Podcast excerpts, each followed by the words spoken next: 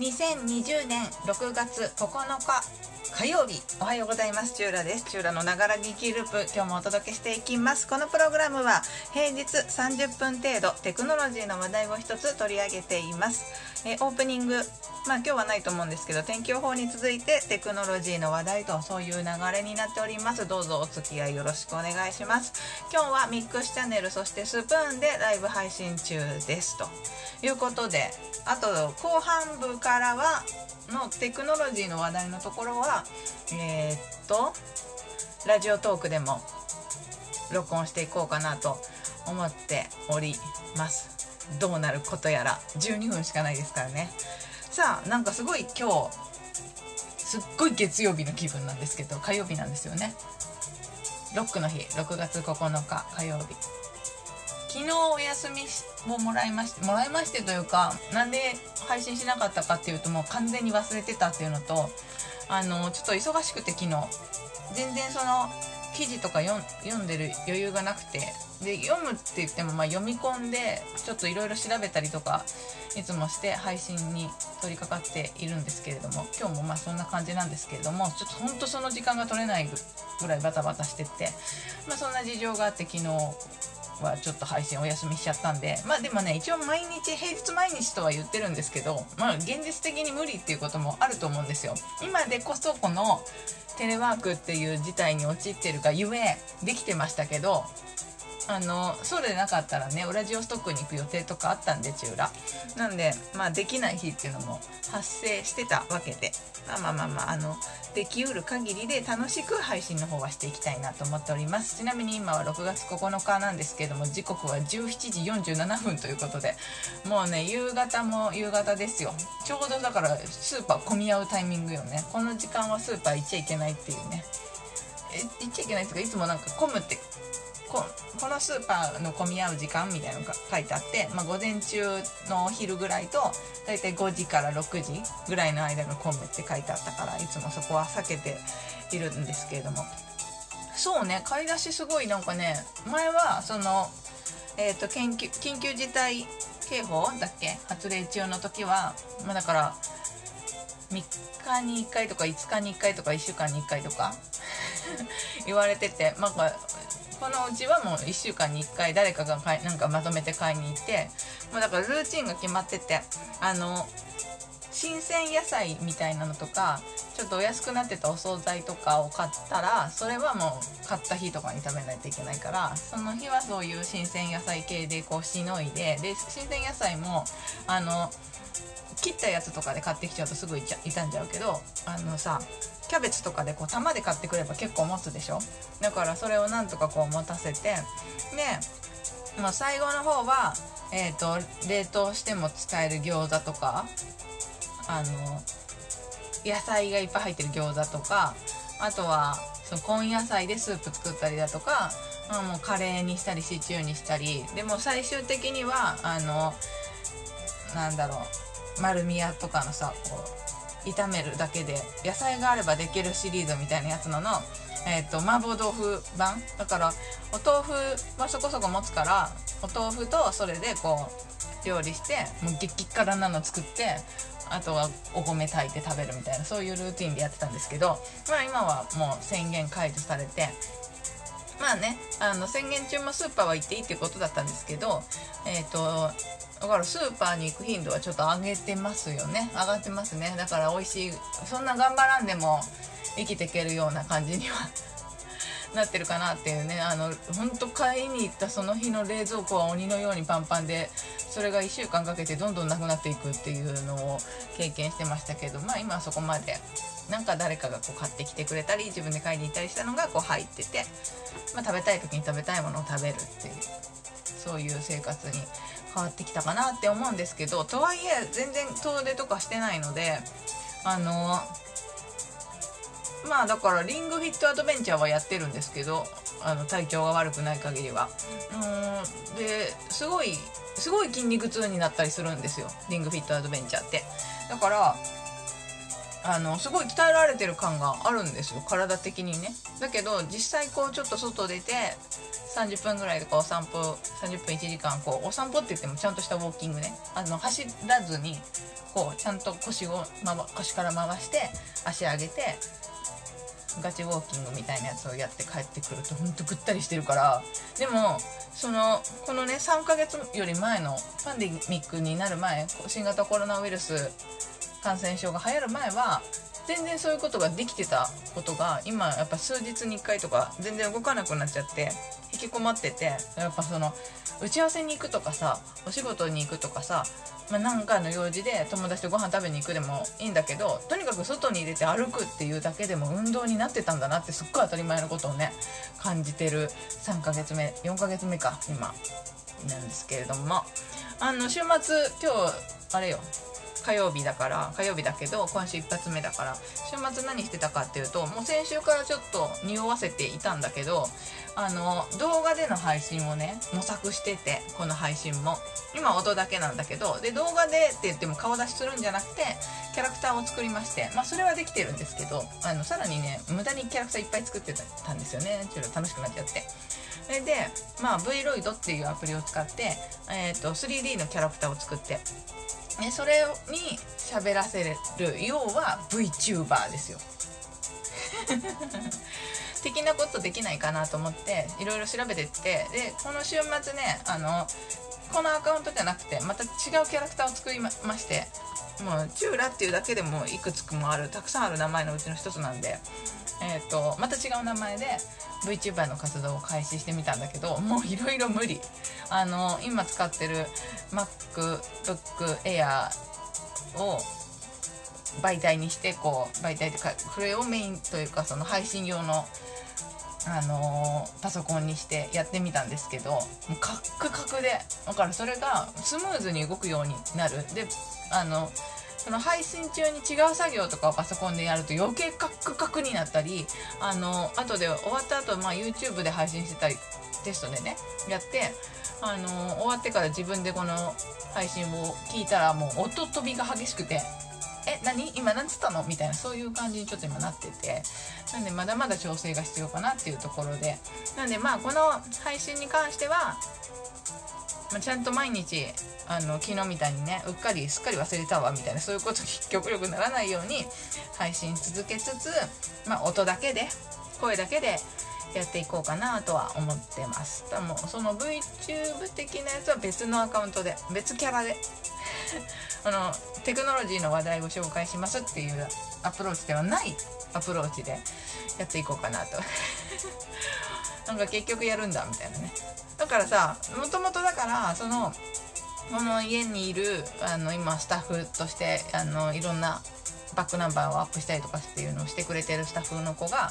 配信っていうのをやってみたいって言ってでも自分は喋ったりできないから「ちょラさんや昔やってたでしょそういうの」放送委員だったんでしょやってよみたいなそういうノリで今やってるんですけれども。だから彼的には何でもいいわけですよ。別にチューラっていうキャラクターじゃなくても何でもいいからその配信っていうのの検証をねしたいっていうのが彼の中の欲望で私はじゃあ何について喋ろうかなって言った時にたまたま勉強中だったテクノロジーであったりだとか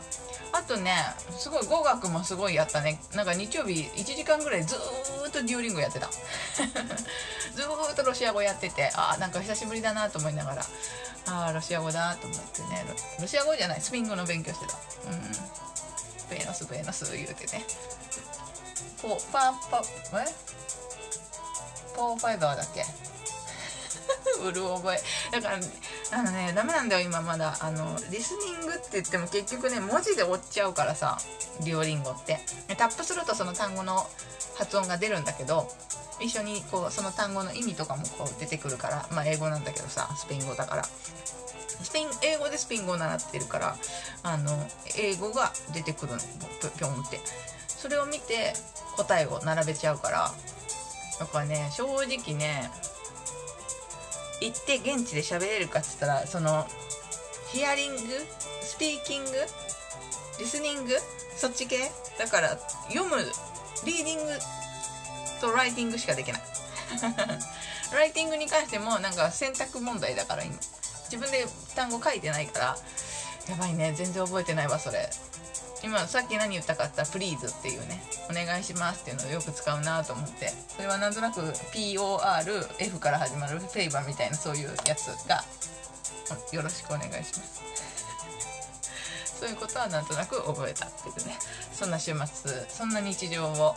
送ってます。さあじゃあ天気予報いきましょうか。天気予報まあ今日はもう終わるんですけども今日暑かったね。関東暑かったですすごく。あのエアコン入れてました。やっぱお仕事をするのであのぐだっと寝てるだけとかそういうノリではないからちゃんと集中して仕事したいなっていうのがあるからその気温の温度の管理はちゃんとしねばと思って。だけなんかさあそんなに広いお部屋じゃないんですよこの配信してたりチューラが仕事してるお部屋って。だからねあのちょっと30度でもエアコンを入れると寒くなって止めると暑くなってっていう何度にしたらええんじゃっていう。32度とかもう暑くないそれ。エアコンじゃなくないエアコンのね設定温度がよくわかんないんだよね。まあそんな感じで。えー、っとちなみに明日の天気がもう出てるので明日の天気を軽く言うと関東か北陸から西で雲が広がり雨が降るところが多いでしょう。え明日雨なん？えー、西日本太平洋側や南西諸島で大雨となるところがありそうです。土砂災害や浸水等に注意してくださいと。その他の地域はおおむね晴れますがだって関東甲信どこが雨なの？東海北陸あたりが雨。西日本太平洋側。だから地域で言ったらどの辺よ？明日の天気見ようよ明日の天気。ああなるほどね。名古屋大阪高知鹿児島福岡広島あたりが雨。で高知四国あたりはすんごい雨っていう感じらしいです、えー、東京新潟仙台札幌釧路あたりは晴れ。那覇は曇り。という感じらしいですよ明日。えー、じゃあ今日洗濯とかしといた方がよかったんかな？でも今日今日洗濯しといた方がよかったんか。してないわ。明日しようと思ってたんだよね。だから朝ちゃんとさ朝かまあ昼朝だよね。朝あやばいじゃん。木曜日も雨だって。木曜日あれだよ。お仕事で外で行くのにめんどくさいな。えー、雨なんだ。ちょっとなんとか調整を。あれでしょ？ああれだ。あれだ。あれだ。11日雨じゃん。12日雨じゃん。13日雨じゃん。14日雨じゃん。つまり梅雨入りだねこれね。なんかそんなような噂を聞いた聞いた。えー、そうなんだ。1516来週月火とかはちょっと回復するらしいけどその辺はもうちょっと全然当てにならないよね。えー、明日からずっと雨かもしれない。関東あたり。えーと、北海道は晴れみたいですけどね。111213と。雨っぽいですよ。いつ洗濯しよう。もう部屋干しするしかないじゃん。えー、はいそんな感じで。オープニングぐったぐだなこの後はテクノロジーのコーナーです。もうちょっとチャキッと真面目に喋ろうかなと思いますがえっ、ー、とね多分12分だと終わらない気がしてる。でも頑張る。頑張ってみる。以上オープニングと天気予報のコーナーでした。この後はテクノロジーのコーナーです。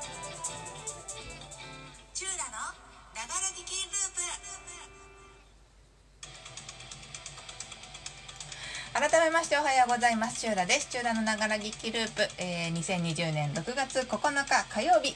お届けしております。今日もミックスチャンネルスプーンで生配信ということになっております。ここからはテクノロジーのお話。今日はですねまあ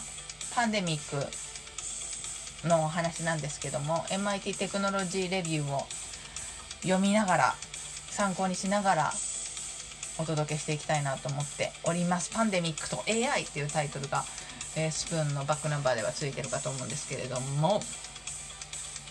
AI がどれほどこのパンデミックこの状況に有用なのかっていうのが結構長文でまとめられていて、まあ、タイトルを読んだだけだと人工知能は次のパンデミックを救えるかっていうタイトルの記事だったんで正直全然そそられなくてこれいいかなと思ったんですけどあの開けたらねすごい長文でやっぱさすがだなっていうぐらいちゃんとした考察が書かれていてなんかやっぱチューラも知らないこととかあったしうんこれは取り上げてもいいかもしれんと思って。っていうかねじっくり読んだからなんかもう取り上げねばっていうもったいないせっかく読んだのにっていうのがあったんで今日はこの記事を中心にお届けしようかなと思ってます。もうだからねすでに考察なんだよね。この今回の新型コロナウイルス感染症 COVID-19 に関するもう考察記事になっていて、えー、と今回その AI がどれほど活躍したしたのか、まあ、これからするっていうのもねあるんだろうけど、まあ、初動の段階とかでどれだけ役に立ったの？っていうのが簡単に、ま、簡単ではないけど、まあ、まとめられていて。でえー、っとねこれは何だい？ブルートードっていうものがまず書かれていて。これ何？ブルートードって何だっけ？えっ、ー、とアウトブレイクを監視する AI 関連企業が2019年12月30日暮れですね。去年の年末に各国政府及び医療機関や企業などの顧客に対して中国の武漢で肺炎が肺炎が出てて急増しててやばいかもしれないっていう警鐘を出し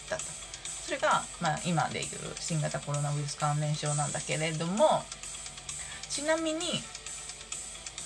WHO まあいろいろと今回のねあのコロナウイルス感染症でも話題に上がっている WHO が公式に警鐘を鳴らしたのはそこから9日後だから年明け1月7日とかになるかな？になるということで、まあ、それよりもいち早くその AI 関連企業がやばそうっていう警鐘は上げていたよと。ただそのブルートートだけではなくてブルートートあったよね、えーと、ボストンの小児病院にあるヘルスマップっていう自動監視サービスもその兆候を上げてたりとかだからいろんな AI のツールがなんか武漢やばそうっていうのはもう年末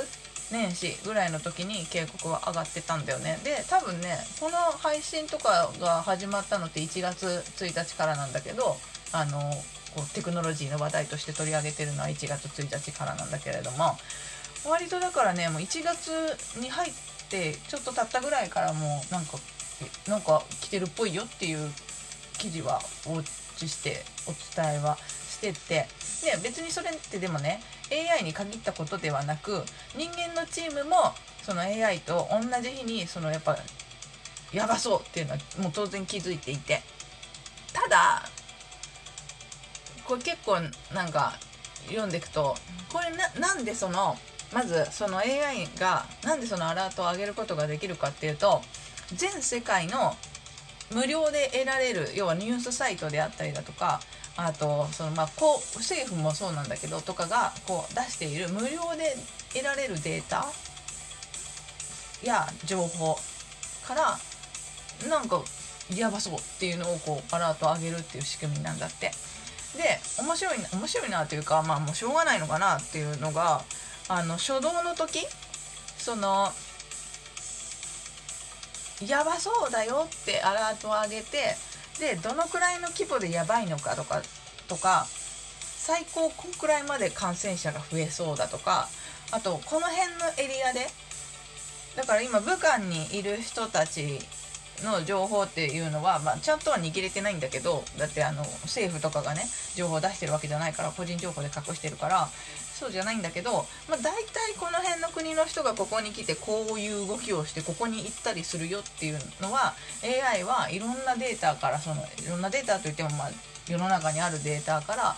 あの勉強して算出することができるんだって。だからすごい初動の時はすごかったのよ。あの例えばメタビオタっていうメタビオタってまあ企業名なんだけどそれもまあ AI のその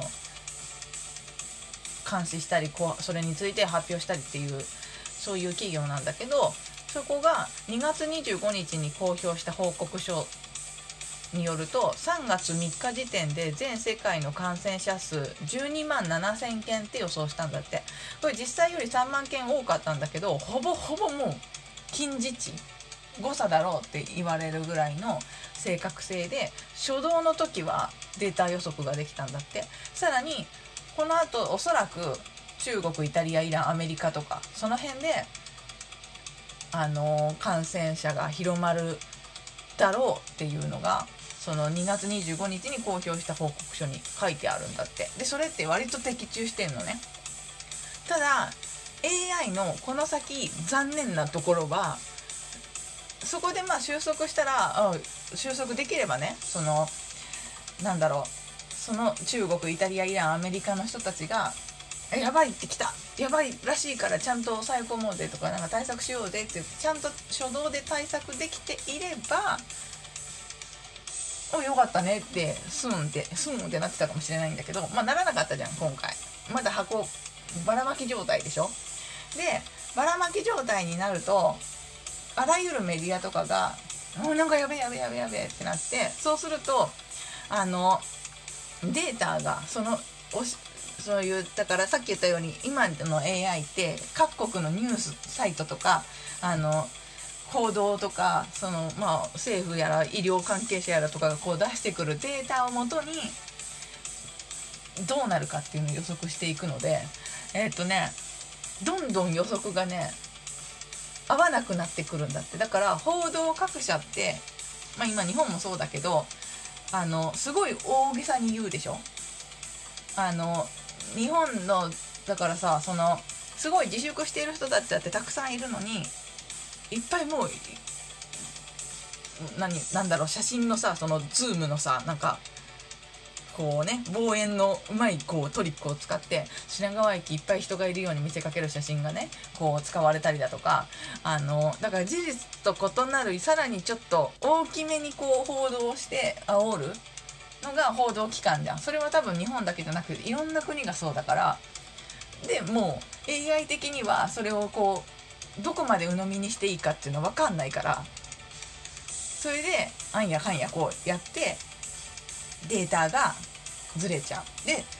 あのちゃんとしたところそのちゃんとしたっていう言い方あれか医療とかそういうところは逆にこんだけで抑えられてるんですよみたいな。大したことないんですよっていう風にこう抑えちゃうからまたもう予測がズレズレになっちゃう。っていうのが今回のパンデミックで AI を活用して初見らしいです。こんにちは。レポートをやりますってあのあのお姉さんが来てくださってます。レポート頑張ってください。チューラは今日はちょっとタイムタイムアタックやってるんで なんとか12分に今日の話題を収めようという 中でお話ししてますがもしよかったら気になることとかあったらコメントをぜひ寄せてやってください。そう。でだから今その今後その AI をどう AI でちゃんとした警報を上げるためにはどうしたらいいのかっていうのをもうだから未来に向けてねあの予想まあだからこの記事にも書いてあるんですけど AI がじゃあパンデミックに対して何ができるかっていうと3つのことができるって言ってて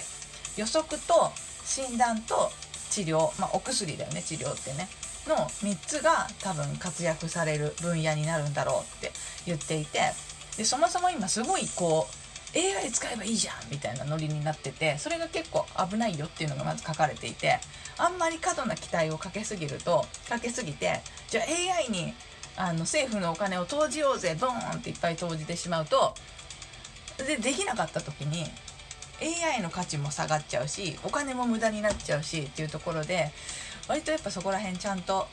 見ていかなきゃそんなに素晴らしいツールっていうわけでもないしあのもちろん素晴らしいツールではあるんだけどじゃあそれを存分に発揮するためにはどうしたらいいのかっていうとそのなんだっけ大学のどこの大学の人だったっけながこうああごめんあの後でバックナンバーにこの記事の URL を貼ってもらうのでちゃんとそこで確認してほしいんだけど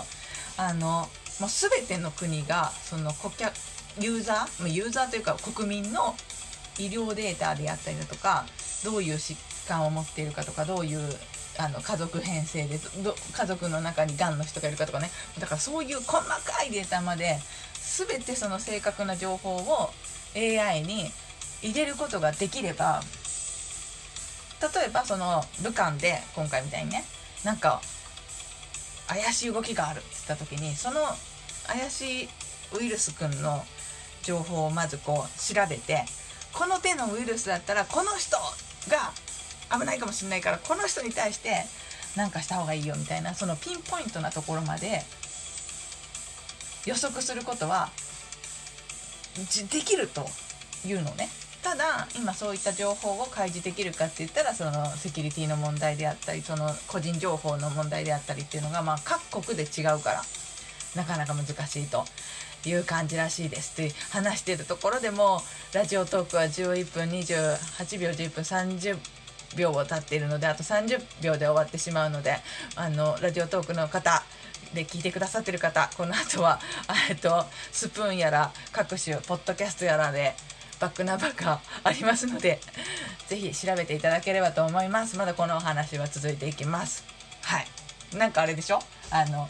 一部地域の皆さんはここでお別れですみたいな感じになってしまいますけれどもラジオトークの皆さんはここでお別れです。まだまだ全然喋り足りてないから本当は30分で終わらなきゃいけないところなんだけどもうちょっと喋りたいと思います。終わっちゃったラジオトーク。やっぱ難しいなこの12分でまとめるって。日々勉強だよ。はい。じゃあここからは通常通りまったりとお届けしていきたいと思います。そうでさっき途中になってしまったんだけどだからあのまず予測っていう観点では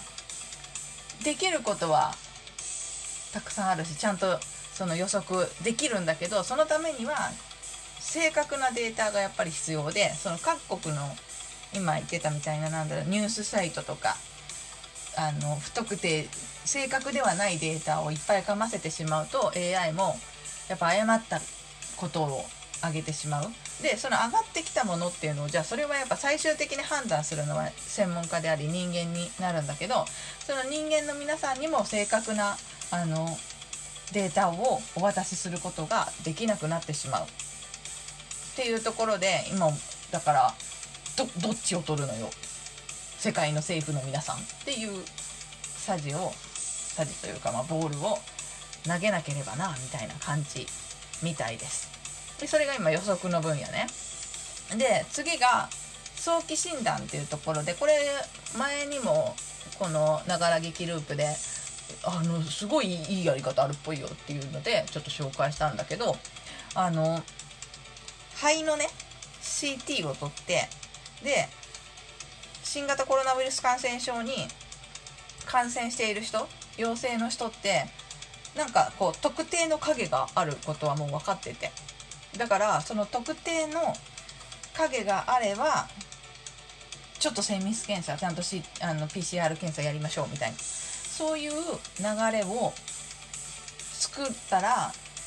そこでまずふるいにかけることができればだいぶこうたくさんの人が短時間であの見つけることが判断することができるんじゃないかっていうのをもう今実際あのどっかの国で確かやっててそれすごいねと思っていいじゃんいいじゃんと思って。でそれを使うのもやっぱ AI なんだよね。あの人がこう見て CT のデータ見てこの影がっていうよりも AI にもう勉強させておいてでこの人はありこの人は大丈夫みたいな。そういう判断ができるんじゃないか。っていう話があるんだけどただこれに関してはねまあだから初期診断っていう扱いにはなるんだけど初期診断をするためにはやっぱこれもデータ量の話なんだけどすごいたくさんのその感染した人たちの肺画像とかがないと今回でいうところのねあのできなくて。でそれができるようになったらもう早期診断ではないよね。初期診断ではなる。その人に対しての初期の診断にはなるんだけど早期診断っていうだからそのパンデミックが流行って早い段階で取り入れることができる方法になれるかって言ったら今回のパンデミックの流れを見るとあんまり有用ではないかなっていう判断が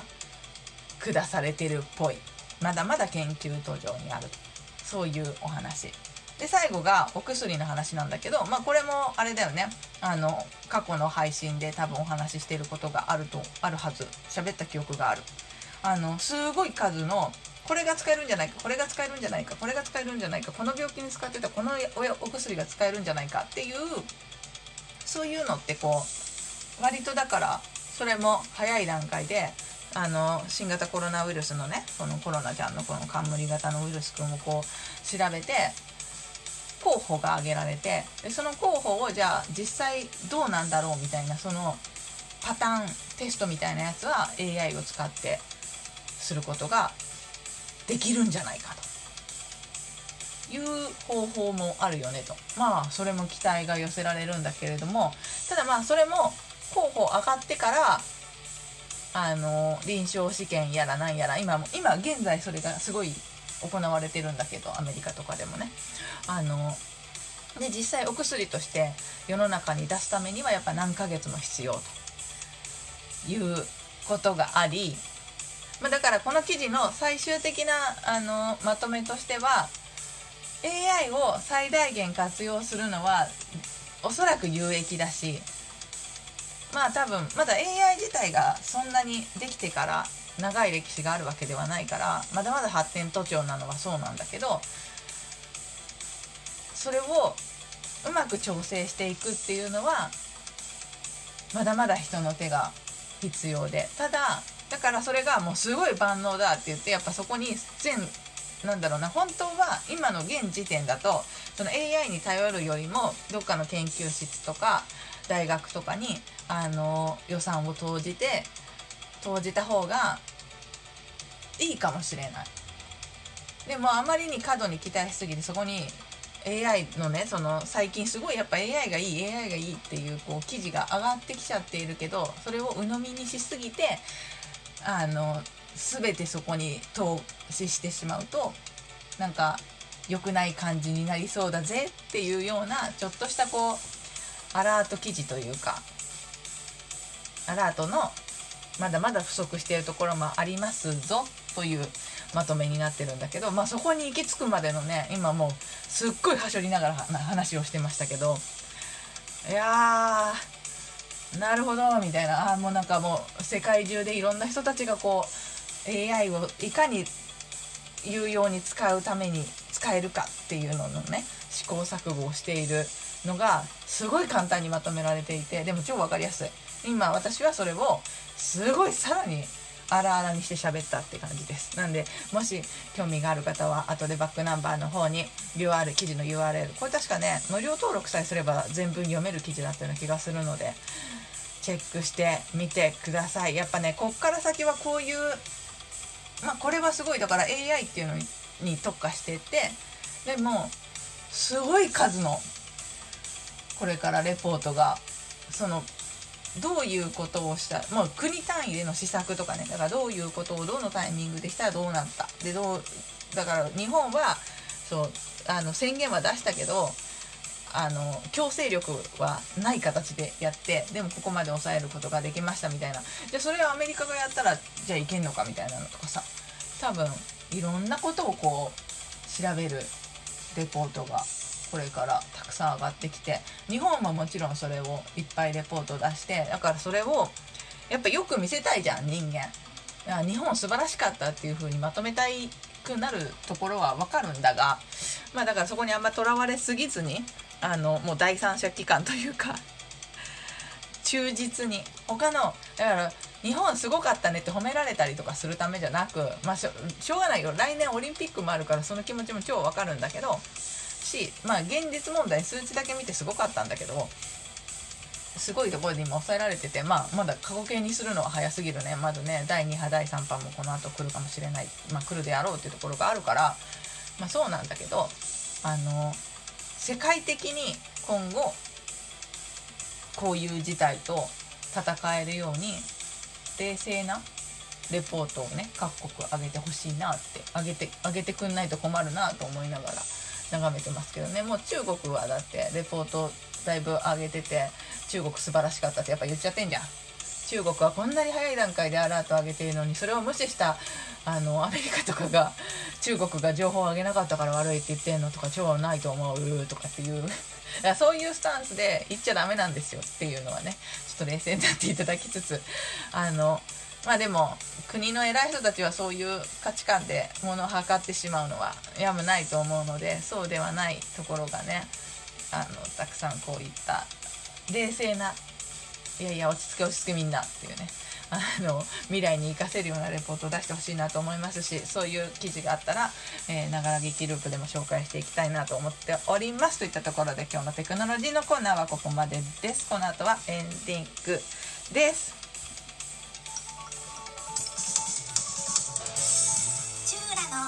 がら聞きループ音楽はフリー BGM サイトドーバーシンドローム。映像制作なら何でもできます。株式会社 VSQ のフリー音源。さらにサウンドクラウドからクリエイティブコモンズの表示のある音源を利用させていただいています。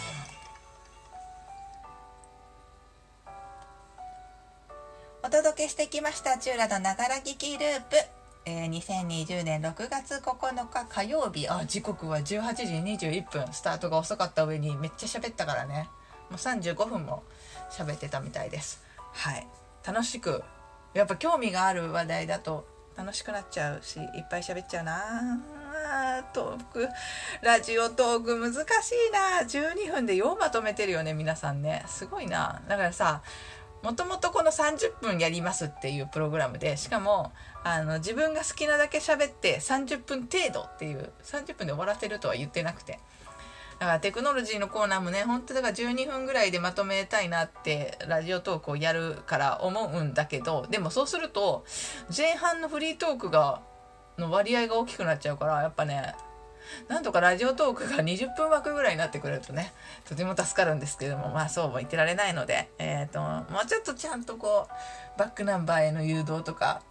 できたらいいな。もう一個 BGM 挟む？でもそうすると、あれだよ、テクノロジーの話題が途中で分かれちゃうのはちょっと気持ち悪いから、なんとかそこを気持ち悪くないような喋りのテクニックでごまかしていきたいなと、ごまかして思いますけれども。さあ、エンディングはお知らせです。チューラツイッターやってます。チューラスプーンというアカウントでやってますので、フォローしていただければ嬉しいです。またさっきから何度も言ってますけれども、言ってますけれども、バックナンバーがあります。まずはスプーンのキャストから保存したライブを選択すると過去の配信聞くことができます。他にも Apple Podcast、Google Podcast、Spotify など主要なポッドキャストでバックナンバーを配信しています。さらにメディアプラットフォーム、ノートでもバックナンバーを配信しています。お好きな方法で聞いていただければ嬉しいです。おほほほほ。早口だね。今の早口やったね。寡黙な看護師さんが入室してくださいました。ありがとうございます。ようこそおいでくださいました。看護師さんやって、今もう感謝しかないよね。あの、迷惑かけないように、連日引きこもって生活をしている、そんなチューラでございます。えーと、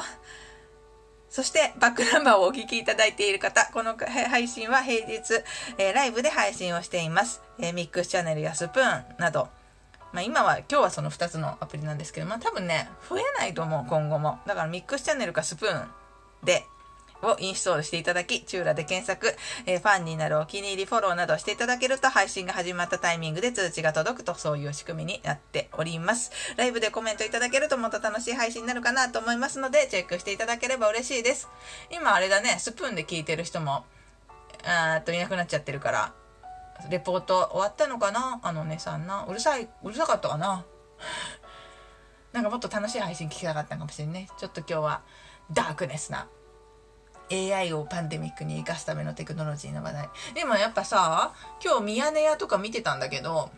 日中、あんま見ないようにしている例のミヤネ屋ね、イライラしちゃうから。あれ、え、今日だっけ？昨日だっけ？あの話してたよ。あの、クリスパーで、あの、そのなんだ？クリスパーを使っての、えっ、ー、と、抗原検査だね。抗原検査の話をしてましたよ。だから、あれも1週間か2週間ぐらい前にこのラジオでも取り上げている話題でおおおおと思った。日本でそのえっ、ー、とそのなんだ？クリスパーの研究をしている方が出てきてどういう仕組みでやるのかみたいな話をしてたんですけどもまあでもねまだね現実にこうそれがあの広まるっていうのはちょっと時間がかかりそうですしえっ、ー、とまあ前にも話したんですけど個々でこう調べてその結果をね報告してくれないと個々で「あ私感染してなかったよかった」だけで済んじゃうと済ませされちゃうと良くないし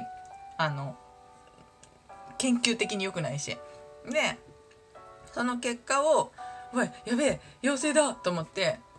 「陽性だし」つってこうねあの外にばらまきに行くような、なんか、やっぱ不思議な思考回路の方も世の中にはいらっしゃるじゃないですか。だから、やっぱそうならないようにするためには、あの、どんな検査方法でもそうなんだけどちゃんとその検査結果を報告その医療機関が集計してくんないとやっぱ怖いっていうところがあってその簡単に検査できるのはいいんだけど簡単に検査してしまうがゆえのデメリットっていうところも考えていかなきゃなみたいな話も確かあったような気がするので。ん？G ホストさんっていうのかな？遊びに来てくださってます。ようこそです。やっぱこの時間にやるとちょいちょい遊びに来てくださる人いますねスプーンでもね。やっぱ夕方ぐらいがこう活性化するタイミングなんだろうね。まあただあのまあ一人喋りなんだけどもうエンディングですしっていうところが すいません。ございまして。また是非遊びに来ていただけると嬉しいなと思います。えー、お相手はチューラでした。今週は月曜日サボっちゃいましたけれども、明日以降も配信する予定ですので、また遊びに来てください。またねバイバーイ。